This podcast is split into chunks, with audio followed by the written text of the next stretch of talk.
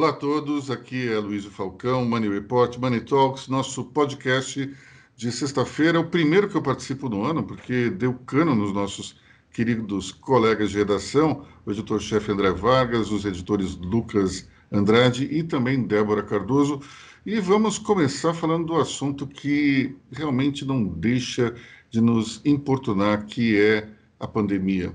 É, temos aí uma novidade hoje que tudo indica que na, na eleição, ou melhor, na, na coletiva que João Dória fará daqui a pouco, ele deve decretar é, medidas que joguem de novo a cidade de São Paulo e várias regiões do estado na chamada fase vermelha. Só que dessa vez, pelo jeito, é uma fase vermelho-rosa, digamos assim, porque é um lockdown apenas completo no fim de semana e durante segunda a sexta é mais ou menos um lockdown, é aquilo que o nosso querido André Vargas chamou de lockdinho.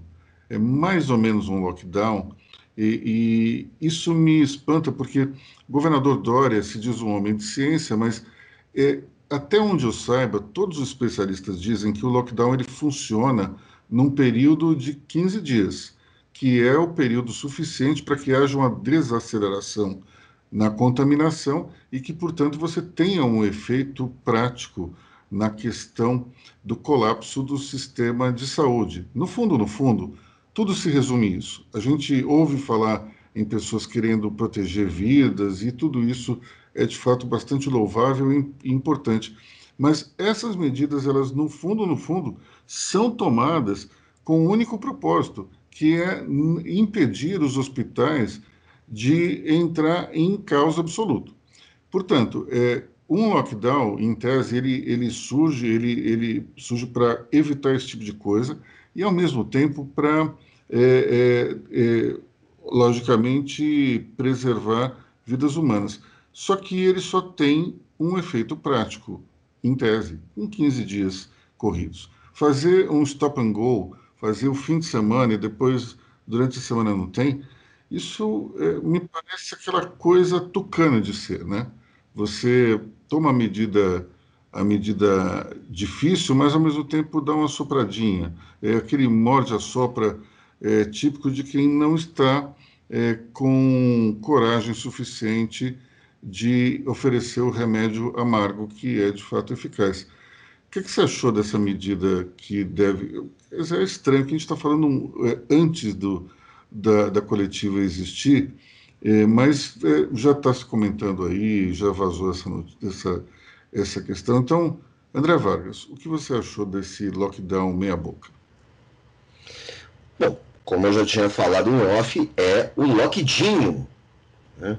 É, você explicou muito bem para todo mundo. Me parece o seguinte: o governo de São Paulo, é, é, o governo municipal e o governo estadual está muito mais preocupado com a sua popularidade, né, com a sua, e, e, e, com a sua relação com o empresariado. Que, claro, está sofrendo, as pessoas estão isoladas, a economia está caída. Então, fica tentando uh, colocar essas, esses meio termos, certo? enquanto, enquanto tem agora tem a justificativa da chegada das vacinas. Mas, assim, mas a campanha de fato não começou. E, existe, e, existem riscos muito grandes pelo caminho. Nós temos aí eh, países que estão em plena campanha e que também estão sofrendo com picos de contaminação. O Brasil pode passar pelo mesmo se a gente não tomar uh, medidas mais drásticas. Como você falou, se segurar duas semanas, você breca a contaminação e aí a vida pode seguir de uma maneira mais normal. Certo? Não faz o mínimo sentido você não poder sair da sua casa para ir ao Ibirapuera e na segunda-feira você entrar no metrô. Na segunda-feira você entrar num ônibus para ir trabalhar ou ir ao comércio, fazer alguma coisa. É, é, sabe, é, tudo, é tudo mal aparado.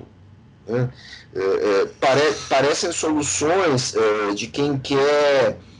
É, tudo bem, é a minha opinião. É, parecem soluções de quem quer se afirmar baseado numa lógica que não vai ser muito criticada pelo eleitorado, pela opinião pública, que por sua vez também não está lá muito preocupada com a lógica, não tem tempo, não tem capacidade de interpretar isso. Sendo que essas informações estão aí, estamos falando disso, a imprensa toda está falando disso, o, uh, uh, o, governo divulga isso, quer dizer, você tem. O lockdown só funciona a partir de duas semanas. Não dá para fazer esse lockdown de dois dias ou lockdown no feriadão. Não resolve nada. Então é, é, é mais uma daquelas. É mais uma jabuticaba. Essa é uma jabuticaba paulista. Essa é paulistana da gema, né? Mas é, o, o, grande problema é que a gente está vivendo talvez o auge do repique da contaminação do final do ano e isso é, demora para passar. A gente tem um auge aí de, de um, uma infecção generalizada que eu acredito que não vai melhorar antes, talvez, de meados de fevereiro. O que, que você acha, André? Eu acho que essa conta está correta. Eu acho até que ela pode melhorar se ela pode melhorar com as pessoas voltando da praia, ficando um pouco mais recolhidas em suas casas e tal. Agora, se as aulas presenciais voltarem e, e as pessoas continuarem desrespeitando o isolamento, eu vejo muita gente na rua. Eu, eu, eu saio de casa todo dia para é, comprar mantimentos então, e vejo muita gente da minha janela. Eu vejo muita gente sem máscara. Olha, André, eu vou falar uma coisa. Eu, eu tive aí no fim de semana na praia e ninguém usando máscara na areia. Só que é um, uma ventania, uma brisa marítima gigantesca. Então eu não sei exatamente se a praia em si ela é um elemento de contaminação. Eu acho que o que acaba contaminando é a socialização que a praia provoca, é, não necessariamente depois dos momentos de banho de mar e de bronzeamento. É muito mais, eu acho que no sentido de aquela, aquela reuniãozinha em casa, o jantar entre amigos, é, e acredito também que todo esse todo esse crescimento na contaminação ele se dá pela socialização crescente. As pessoas não aguentam mais esse isolamento e é uma coisa meio que natural. É um comportamento errado? Sim mas eu entendo essa necessidade que as pessoas tenham de socializar. Então, quando você vai a restaurante, e principalmente os jovens indo a festas, isso para mim é um verdadeiro é, vetor de contaminação muito forte. É, sinceramente, na praia, eu não sei se tem como você é, se contaminar, até porque eu não via assim grandes ajuntamentos, que eu via era casais andando para lá e para cá, é, pessoas da mesma família conversando embaixo do guarda-sol, mas eu acho que a, a, praia em si não é o problema. O problema é o ajuntamento, é a oportunidade de se, de se agregar pessoas que a praia proporciona. Você é, ouve falar que teu amigo está ali, o teu vizinho também, e daí com isso se cria situações propícias à contaminação.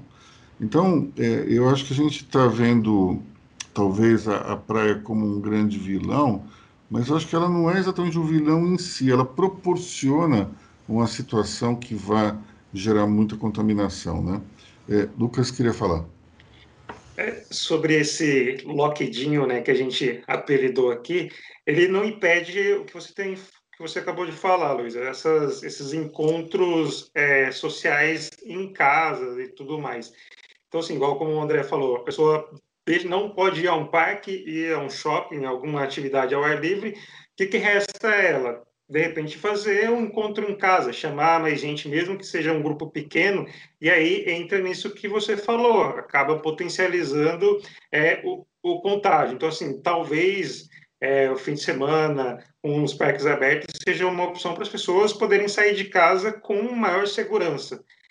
E aí, sem essa opção, você tem que ficar em casa, você não tem nenhuma outra atividade, é, você pode acabar chamando outras pessoas para você confraternizar ali no, no, fim de semana, de novo, mesmo que seja um grupo pequeno, mas aí acaba potencializando esse, essa proliferação do vírus. Até porque passou um medo, né? É, se a gente pensar bem, vamos, vamos fazer um, um, um cálculo mental aqui, todo mundo, é, nós aqui da redação e quem está nos ouvindo Entre os seus amigos, é, quantos realmente têm medo?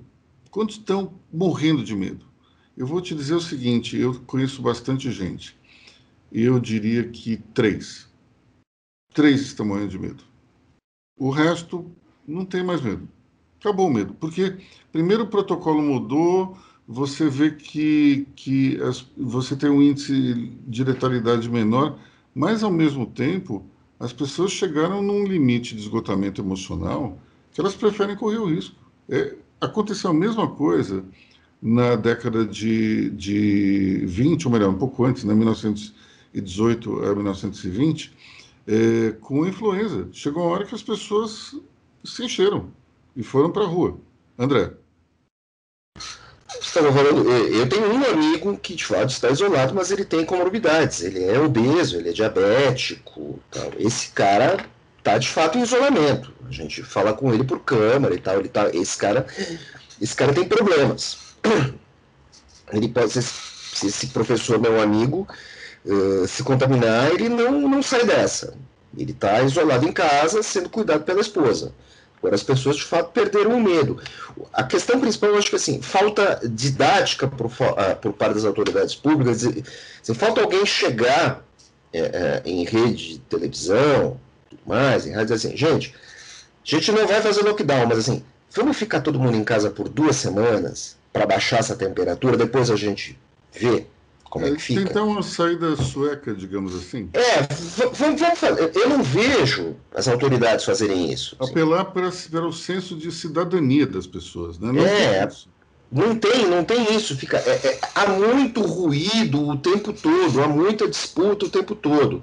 E aí agora que você começa a ter a vacina, nós temos um outro problema, quer dizer, nós temos o, o risco, eu já estou passando por um outro capítulo aqui, sem... Deixa, sem... Só, deixa eu só encerrar essa questão aí da socialização, queria compartilhar com vocês uma experiência que, que eu, eu realizei com um grupo de amigos. A gente se reuniu ontem é, para conversar e tal, mas o que a gente fez pelo, é, pela, pelo grupo de mensagem? Nós vimos todos que tinham tido Covid e todos esses, digamos, tiveram passaporte de imunização. E daí é, fizemos um sorteio de uma pessoa que não tinha dentro desse grupo para participar da reunião. Quer dizer, é uma forma da gente se, se ver, conversar, mas ao mesmo tempo a gente tomou uma precaução do tipo, olha, quem é que teve Covid aqui? Aí, fulano, Beltrano, Cicrano. Ok, juntou todos esses aqui. Então, nós vamos fazer esse, esse, essa happy hour aqui. Agora, então, vamos sortear dos que não tiveram uma pessoa para ir. Porque, em tese, essa pessoa não vai pegar, né? A gente ainda não sabe qual é o, o nível de resistência dos, dos anticorpos, mas, teoricamente, os, os eh, que tiveram estão imunizados. Então, isso foi uma forma que a gente encontrou de manter o, o convívio, o contato humano, mas tentando, de alguma maneira, preservar quem não teve. E vamos ver se esse que, esse que saiu de casa é, que não era que não estava contaminado se ele não vai ter algum problema mais para mais para frente mas a gente acha que não né? então enfim vamos torcer para que não mas você estava falando do processo de vacinação, André, vai lá. Não, é, aí, de novo, agora vamos falar de uma jabuticaba brasileira. Né? É, Argentina está com a vacinação em andamento. Não vou entrar no mérito se a vacina A, B ou C. A Bolívia já comprou, o Paraguai está comprando. Então. E o Brasil, o Brasil fez essa opção uh, trapalhona né, com relação à vacina de Oxford, que foi para não é não foi uma solução pro forma, mas o Brasil comprou a cota mínima no consórcio Covax. Quando ele comprou em outubro, até fazia um pouco sentido ter comprado a cota mínima, um pouco, não muito. E, essa cota mínima dava ali 10 milhões de, de equivalente a 10 ou 15 milhões de, de doses. Né? Ainda não se sabia se seriam uma ou duas doses.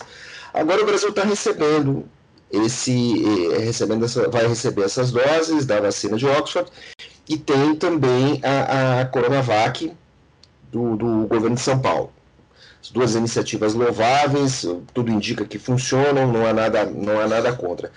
Só que, como o Brasil não se preparou para isso, não, se não preparou a cadeia logística de compra disso, e a compra dos insumos vem da China e vem da Índia, nós corremos o risco de uma coisa que ainda não foi bem, é, é, é, bem mostrada pelos veículos de comunicação e tal. Que é o seguinte, nós corremos o risco de ter uma, uma vacinação intercalada. Não uma vacinação lenta, assim, chega uma remessa, vacina, para, chega outra remessa, vacina, para, até a coisa se endireitar. Isso pode fazer com que ah, novas cepas se infiltrem no meio desse processo. E até o momento, o que se sabe é que essas novas cepas, elas a, a vacina consegue derrubar, consegue imunizar. Mas a gente não sabe o que vai ser o futuro.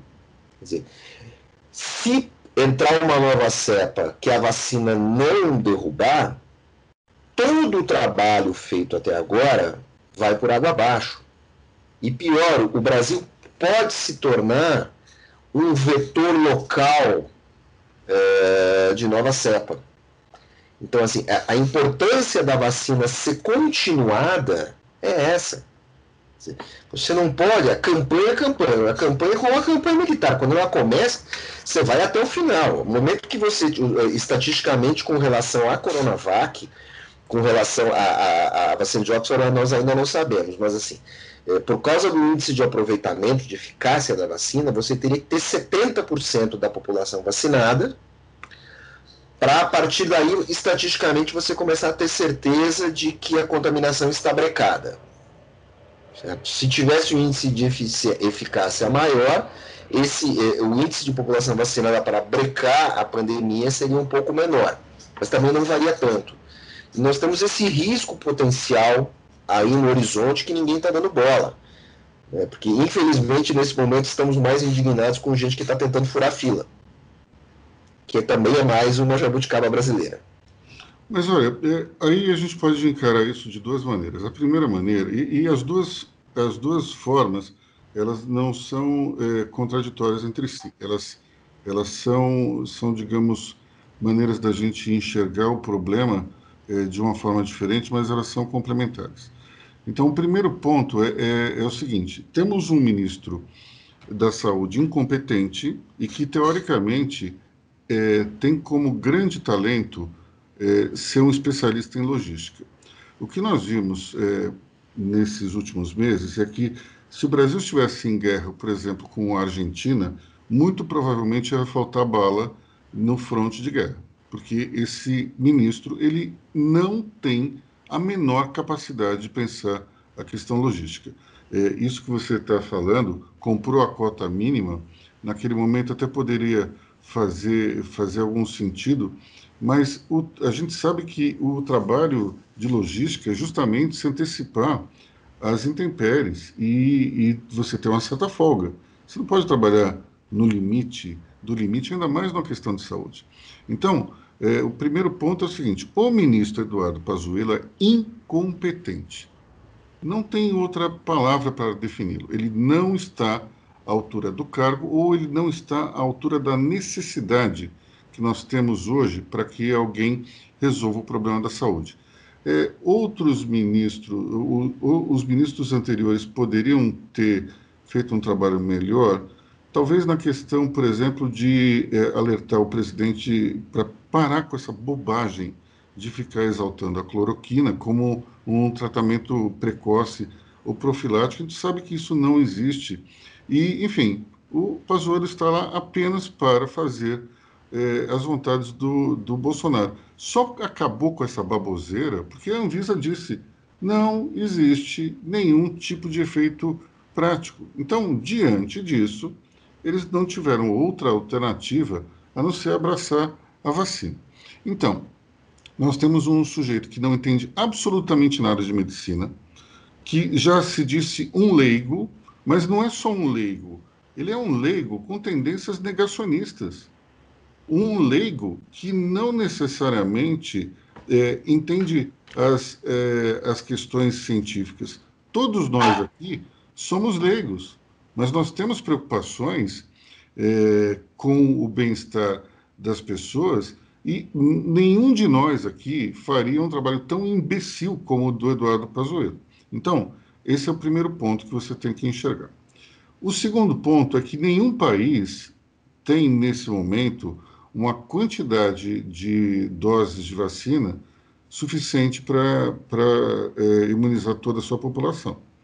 Você tem aí uma, um, um pontapé inicial, se não me engano, os Estados Unidos foi que comprou mais doses, mas ele ainda não tem um, um, uma capacidade de imunizar todo mundo. Se não me engano, foram 54 milhões de doses compradas pelos Estados Unidos. Então, é um bom começo, mas ainda não está nem perto do ideal. Então, nós temos o, o grande problema que é poucos fornecedores para uma demanda mundial. Cada um dos 5 bilhões de habitantes do planeta, são 5 bilhões, André? Eu já esqueci. Bom, enfim. Quase 8, quase 8. Quase 8. Então, é, cada um dos nossos 8 bilhões de habitantes precisa de uma dose de vacina, ou melhor, precisa de duas. Então, a gente está falando uma quantidade gigantesca. Se é 70% do público que precisa ser vacinado, também é, é um, uma quantidade industrial. Então, nós temos aí dois problemas, que é juntar fome com a vontade de comer. Um ministro incompetente, é, que ainda por cima é ajudado por outro idiota, que é o Eduardo, ou melhor, Ernesto Araújo. Estamos aí uma soma de incompetências que foram muito, muito graves, e que, que foi, acabou sendo muito grave para, a, para que a gente tivesse pelo menos mais vacinas. E, de outro lado, você tem uma oferta pequena diante da demanda. Então, é, é, é a tempestade perfeita. A combinação da, da incompetência das autoridades com um número muito baixo é, de vacinas no mercado. Isso é bastante complicado, porque não vejo um, uma normalização desse quadro tão rápido. E ele pode ser agravado, justamente como você falou. Nós temos aí uma, uma possibilidade da vacina ficar inócua. Você tomou a dose e o intervalo ele fica tão comprido que a segunda dose já não vai mais fazer o efeito. O grande problema dessa história toda, e, e aí acho que o André vai concordar comigo, é que nós não temos ainda todo o conhecimento necessário sobre o coronavírus, sobre eh, o que causa a Covid-19, eh, para poder combatê-lo. Nós temos alguma ideia do que pode ser. E agora, curiosamente, a gente até soltou uma nota falando da melatonina. É, um, é, é uma explicação. Quem tem mais doses de melatonina, em tese, tem mais condições de, de combater a doença, não ser infectado. Mas o fato é o seguinte: nós não sabemos. Por que, que você tem um velho de 102 anos que não morre e tem, uma, tem um jovem de 23 que morre? A gente ainda não encontrou uma explicação para isso. Enquanto nós não encontrarmos esse tipo de explicação, tudo fica muito vago. Fica nessa coisa do tipo, vamos depositar todas as nossas é, todas as nossas esperanças na vacina, e de fato é a única coisa que a gente tem agora, mas se, enquanto a gente não souber o que faz esse pessoal é, morrer, coisa, a gente vai ficar ali andando em círculos. O fato é o seguinte: existe alguma coisa nesse vírus que faz é, atacar de uma forma letal pessoas com perfis completamente diferentes. Ninguém encontrou ainda o denominador comum. Porque normalmente as pessoas falam, ah, mas o fulano tem uma comorbidade. Mas tem pessoas que não têm também. Ou então tem uma comorbidade que nós ainda não percebemos. Existe alguma coisa, eu não sei se é na sequência do DNA, não sei se é no pH do sangue, não sei o que é, mas existe algo que é um denominador comum, ou algum tipo de denominador comum. Então, enquanto isso não acontecer, infelizmente, a gente vai ficar vivendo sobressalto em sobressalto. André. A nossa colega Débora queria fazer uma intervenção. É, é, Débora, é o seguinte: hoje a gente está animado, eu e o Luiz estamos animados. É, Queria, queria que você resgatasse uma pauta que você fez para a Money Report com um especialista em logística, uma das primeiras pautas que você fez quando você se juntou à nossa equipe, onde é, você havia conversado com um, um, um, um, analista que dizia que planejamento logístico para entrega de vacinas não é tão simples e que precisaria um prazo X. Que história é essa?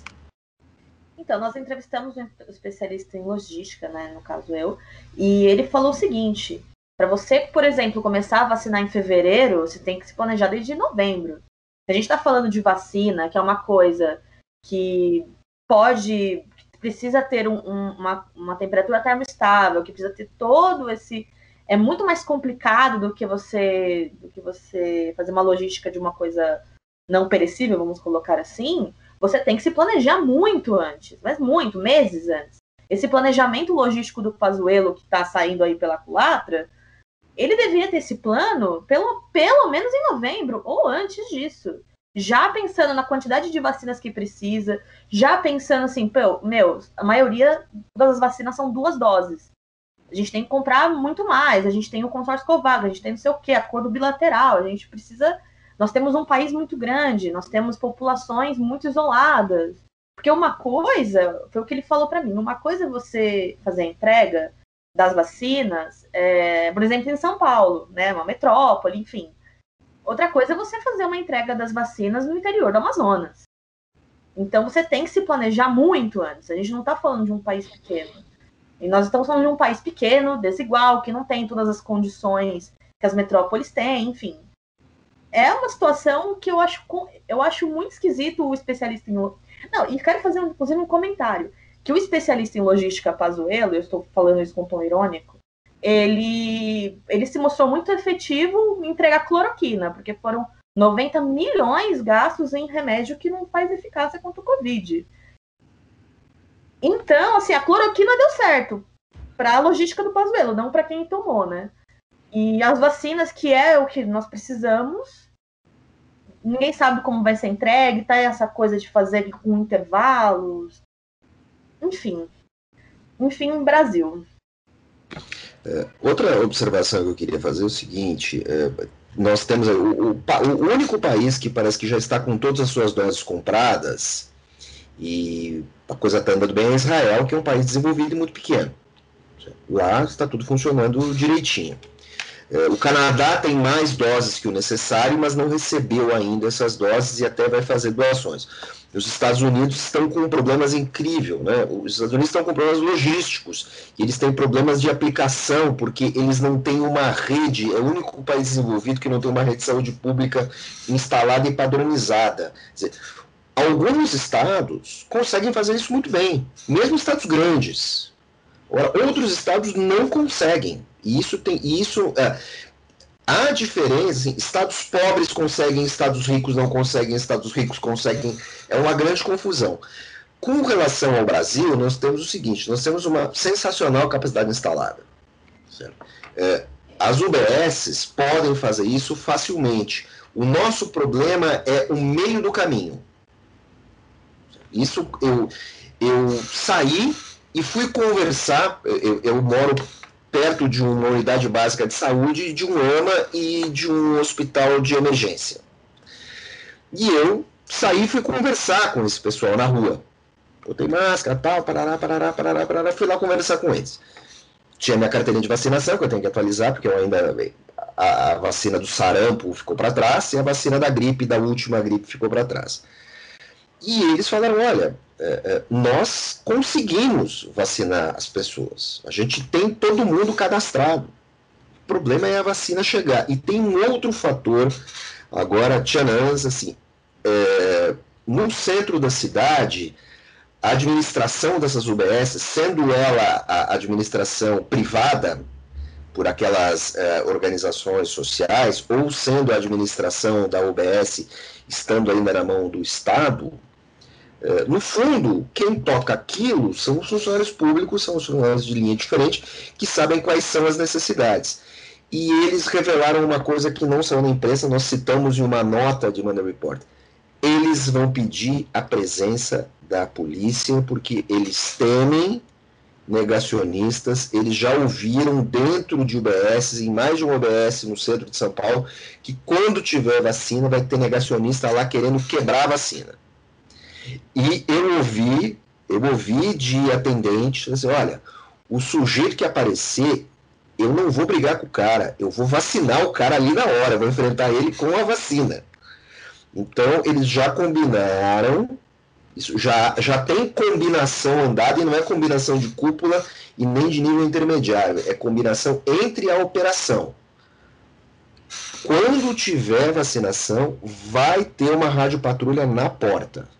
Porque há esse temor de negacionista pirado querendo quebrar a vacina.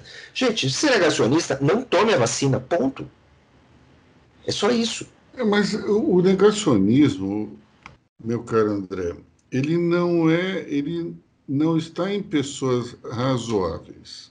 E o negacionista, ele não quer apenas, apenas é, se é, assumir como negacionista, ele quer impor o seu ponto de vista ao mundo. E, e, é interessante porque esses adeptos de teoria da conspiração, eles têm uma característica muito interessante. Eles se sentem superiores ao resto da humanidade. Porque, em tese, eles estão vendo alguma coisa que os outros não veem. Eles têm o domínio da verdade absoluta, que não está ao alcance dos seres humanos normais. Então, justamente porque é, eles não conseguem convencer os outros dos seus absurdos, em algum momento eles partem para agressão, porque eles querem impor é, as suas ideias, nem que seja na marra. Portanto, eu acho bastante plausível que haja esse tipo de confronto em, em postos de vacinação. É muito, muito possível. Olha, o que eu temo mesmo são daqui para frente, baseado no que você falou, são veganos incendiando açougues. Mas tem esse, existe esse componente. Outra coisa, é, falando de Israel e Portugal. Portugal, que foi muito elogiada, conseguiu conter a, a conter a, a Covid. Agora Portugal passa por um pico da doença. E o Reino Unido, que foi o primeiro país a começar a sua campanha, de fato, é, ele também passa por um pico da doença. Então você vê, você tem uma população razoavelmente imunizada, acho que o Reino Unido semana, no meio da semana estava em 3,5% da população, ainda é pouco, né? é, e o país passa por um pico da vacina. O que se acredita é que se a vacinação for efetiva, você vai ter uma queda abrupta quando você atingir um determinado índice. Eu não sei se lá vai ser esse índice de 70%, até porque lá eles usam a vacina da Pfizer. Mas é, é maluco, você tem. É, é uma, a, a, se, instaurou, uma corrida contra o tempo. É, de repente, se tudo der certo, se as novas cepas não entrarem e, e, e barrarem a eficácia das vacinas, você vai ter um pico e de repente um, um, pode ter uma, uma queda acentuada, o que é, é, o que todo mundo espera, né? E Portugal, que foi muito elogiado, agora enfrenta o problema, ou seja, como você falou, não tem, né, não tem lição de casa, né? Não, você não tem solução para essa, essa pandemia. Uma hora você está fazendo tudo certo, de repente você está no caos de novo. É, é vale lembrar que Israel está realizando a vacinação no meio a um lockdown para conter as contaminações. Então, eles estão fazendo duas, basicamente duas operações, que é segurar o pessoal dentro de casa enquanto eles estão vacinando a população. Então, tipo, 30% já da população vacinada. Mas, pessoal, a gente tem que entender o seguinte: Israel tem soluções só funcionam em Israel, né? Primeiro, porque a gente está falando de um espaço geográfico pequeno, né? não, não, não é exatamente um país muito grande. Mas, ao mesmo tempo, Israel tem soluções é, que só funcionam lá. Então, é, povo israelense tem um tipo de treinamento incrível, que é a convivência nos kibbutz e depois a convivência no exército.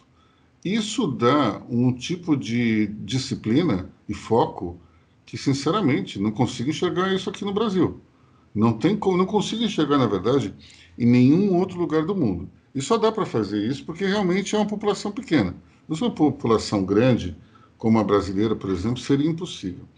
Mas é, existe um outro ponto também, que é o seguinte: o povo israelense ele convive com algumas iniciativas, digamos, de socialismo com outras de capitalismo que fazem de Israel um país único e o seu povo tem um comportamento único também. Essa convivência, por exemplo, em kibbutz, ela provoca é, ela provoca um comportamento para o longo da vida que é muito diferente de quem nunca teve essa experiência na, é, é, na sua adolescência. É algo bastante forte. Então, acho que é, é muito interessante de olhar e pegar algumas experiências para tentar adaptá-las, mas o conjunto global eu sinceramente acho impossível ter aqui. É, é algo bastante louvável, interessante, mas complicado em termos de execução, né? Temos mais alguma coisa de, de coronavírus? Acho que não, né? Bom, vamos falar do hacker misterioso, André? É, o hacker misterioso. Bom, eu acho que tudo isso está relacionado à popularidade do nosso presidente. De repente, hacker ou hackers começaram a aparecer aí Brasil afora, certo? Tivemos aí é, vazamento de fotos, nós tivemos também é, um site do Ministério da Saúde que caiu, né? É, não foi o Ministério que derrubou, um site que indicava uh, indicava tratamentos preventivos, tratamentos precoces, justamente, uh, uh, eu até esqueci agora o nome do, do, do aplicativo, você tem um... É, e, e você tem... Isso, Lucas? Isso, trate de tratamento COVID de Covid. É... Então, isso daí estava no ar, entrou no, no, site do Ministério da Saúde, Casa Civil fez propaganda, o Pazuello foi para Manaus falou disso e tudo mais. E ontem a gente descobriu, né, André, que foi um hacker que organizou tudo isso. Foi um hacker que derrubou o aplicativo. Sendo que o Conselho Federal de Medicina estava querendo derrubar o aplicativo também. Então, de repente, ficou muito cômodo aparecer um hacker e puxar o aplicativo da tomada. É uma excelente desculpa. É uma é, digamos, uma, uma feliz coincidência para quem queria que o, o, aplicativo saísse do ar, né? Fala, Lucas. É, parece é história antiga, né? Por exemplo, você é, ia para a escola, tinha lição de casa, você não aparecia e botava a culpa no cachorro, né? O cachorro comeu minha lição de casa, ou então, ah, meu primo é, que fez isso. Essas desculpas esfarrapadas aí, quando você não quer assumir é, que você errou, que você falhou, é, e a gente está lidando com uma coisa muito grave, né? Que é a é, indicação de, de medicamentos que não funcionam. E no começo da semana é, teve um movimento nas redes sociais que começaram a burlar esse sistema, é, colocando dados de crianças, de grávidas e estava tendo essa recomendação desses medicamentos sem qualquer eficácia. Então, assim, indo contra todos os protocolos. E aí o Ministério da Saúde, a gente não sabe como ainda, né, eles retiraram de cena esse aplicativo e colocaram a culpa em um hacker.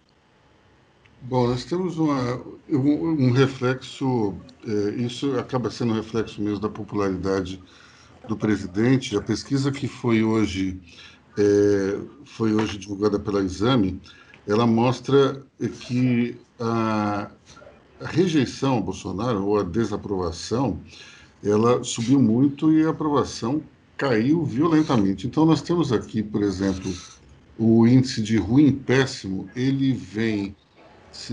Aqui eu estou olhando aqui um gráfico, mas ele está em torno de mais ou menos 35, 34 e sobe para 45.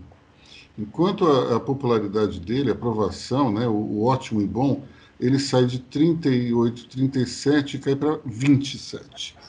Então, por um lado, você tem é, essa questão do auxílio emergencial, mas por outro, nós temos é, as bobagens é, que o presidente fica falando, e isso acaba afastando a classe média, a elite dele, é, é, é, digamos, dessa proximidade com o presidente. Se antes você tinha pelo menos um voto de confiança, porque o presidente eh, tinha uma proposta liberal, não, não tem mais. Ele agora tem uma proposta que é bastante keynesiana, diga-se passagem. Mas, ah, não, mas o presidente, ele, ele oh, ultimamente ele parou de falar aquelas coisas no cercadinho do Palácio da Alvorada e oh, a economia está mais calma. Voltou a falar todo dia e voltou a falar coisas absolutamente insanas. Então, é natural que a popularidade dele caia, mas o que não é natural é, é, é essa coincidência aí dos hackers que começaram a agir. Isso traz uma certa preocupação, porque, afinal de contas, a eleição é no ano que vem. Isso aí me traz um, um, um, uma preocupação, porque vai saber que tipo de confusão nós teremos em 2022 em função desse, desse inconformismo do governo é, em estar tá impopular. André. É, porque parece. É, é, o governo ele tem uma tendência, a, a, e tudo, como muita coisa no Brasil, a andar em círculos. Quer dizer, falta uma extrema objetividade. Né? Então, essa questão, do, uh, o governo em nenhum momento recua, em nenhum momento admite que errou, em nenhum momento muda de estratégia, se perde muito tempo fazendo curvas. Não há assim, não há nenhum problema, eu quero deixar claro, não há nenhum problema em um governo, em uma pandemia, uma situação política qualquer, uma crise econômica, adotar estratégias que deem errado. Faz parte do jogo. A grande questão é que numa democracia existe a capacidade dos governos reformarem os seus posicionamentos, porque uma democracia ela pode não ter a mesma agilidade de um regime autoritário, mas ela tem a capacidade de se auto autogerir, de se, de se eh, fazer curvas, fazer conversões e mudar de rumo. Talvez não tão rapidamente, mas quando uma democracia muda de rumo, ela consegue, como ela trabalha por consenso, ela consegue fazer de uma maneira mais efetiva do que outros regimes. E o, o governo brasileiro, em específico o governo, não a sociedade, ela não se vale dessa capacidade. O governo, fica, o governo e os governantes ficam presos em obsessões. Parece um termo uh, freudiano, uma coisa assim, coisa meio Nelson Rodrigues também. E a gente perde muito tempo e nesse meio tempo você perde vidas e você perde atividade econômica. Você é, se perde por todos os lados. Quem defende isolamento vai salvar vidas e quem defende atividade econômica, todo mundo perde. Não há, não há, não há um, um, um enfrentamento. Isso vale também para o governo de São Paulo. Isso também vale para o município. Acho que a gente poderia agora para o último tema, que seria a posse de Biden. Joe Biden finalmente assumiu como 46 presidente americano, é isso? Acho que é, né? 46. Mas, enfim, é, finalmente, depois de uma. de uma. De, de, desses meses arrastados com Donald Trump no final de mandato, fazendo barbaridades, nós tivemos a, a, a posse de Joe Biden, que foi muito interessante é, em seu discurso. É, o Biden ele citou um único presidente é, americano, que é o republicano Abraham Lincoln, e é interessante um democrata citar um republicano. Isso mostra, eu acho que a disposição que ele tem e tentar unir o país. E esse foi, essa foi a tônica do, da, da fala, é, inclusive dizendo que, fazendo esse, essa ligação entre o ato abolicionista assinado por, por Lincoln, quando ele assinou esse, essa ordem executiva, ele disse que esperava que aquele ato é, for, que ele fosse ser lembrado é, por aquele ato, porque ele estava totalmente é, imbuído daquele espírito, né? Ele estava totalmente entregue àquela missão. E Biden disse que esse é exatamente o espírito que, que eh, ele tinha naquele momento e que a sua grande missão é unir os Estados Unidos. Vamos ver se isso será possível. é, Trump deu um, fez um, um, pronunciamento completamente maluco na hora de ir embora da base Andrews, disse que iria voltar de um jeito ou de outro. Isso é um negócio tão absurdo para os Estados Unidos, como se o exército americano fosse embarcar num golpe militar. Eu não entendo exatamente o que se passa naquela cabeça é, um tanto quanto ego, ególatra e confusa do ex-presidente Trump. Mas é, me pareceu o seguinte, que ele fez uma ameaça de golpe militar, sei lá, um golpe civil, um golpe miliciano. Imagina só quem seria o secretário de Estado, aquele doido que usou o chapéu de chifre lá no, no Congresso. É, é, um negócio tão doido como uma pessoa que é, não foi, nunca foi exatamente alguém muito admirável, mas ele foi se apequenando à medida em que surgiu a pandemia e depois da derrota, então, ele se tornou um páreo. É um negócio inacreditável. Impressionante ver como houve um, um desintegramento da figura pública. O sujeito que foi eleito presidente, depois de quatro anos, ele não conseguia falar nada é, que fizesse sentido. Ele chegou a dizer que 80 milhões dos 81 milhões de votos do Joe Biden eram fraudulentos. Ora, não tem, só, não tem eleitor democrata, então, nos Estados Unidos, só tem republicano. O Biden só teve um milhão de votos e ele teve 74. É um negócio tão sem propósito que não dá exatamente para ficar comentando. Enfim. Bom, pessoal, o que mais que a gente tem para falar? Acho que por hoje é só, né? Estamos aí com quase uma hora de gravação. É, vamos ficando por aqui então e voltamos a falar com vocês na semana que vem. Eu, Luiz Falcão, me despeço de vocês, desejando um, um grande fim de semana para todos. Para quem mora em São Paulo, um feriadão, né? Não sei exatamente para onde vocês vão é, o que a gente vai fazer nesses dias, porque se não tem parque, não tem shopping, não tem nada, todo mundo vai ter que ficar em casa, então é aquela coisa que, enfim, é, é bacana, só que não. Enfim, tchau pessoal, até a próxima. Tchau pessoal, até a semana que vem. Tchau, tchau, até a próxima. Tchau, tchau pessoal, até a próxima.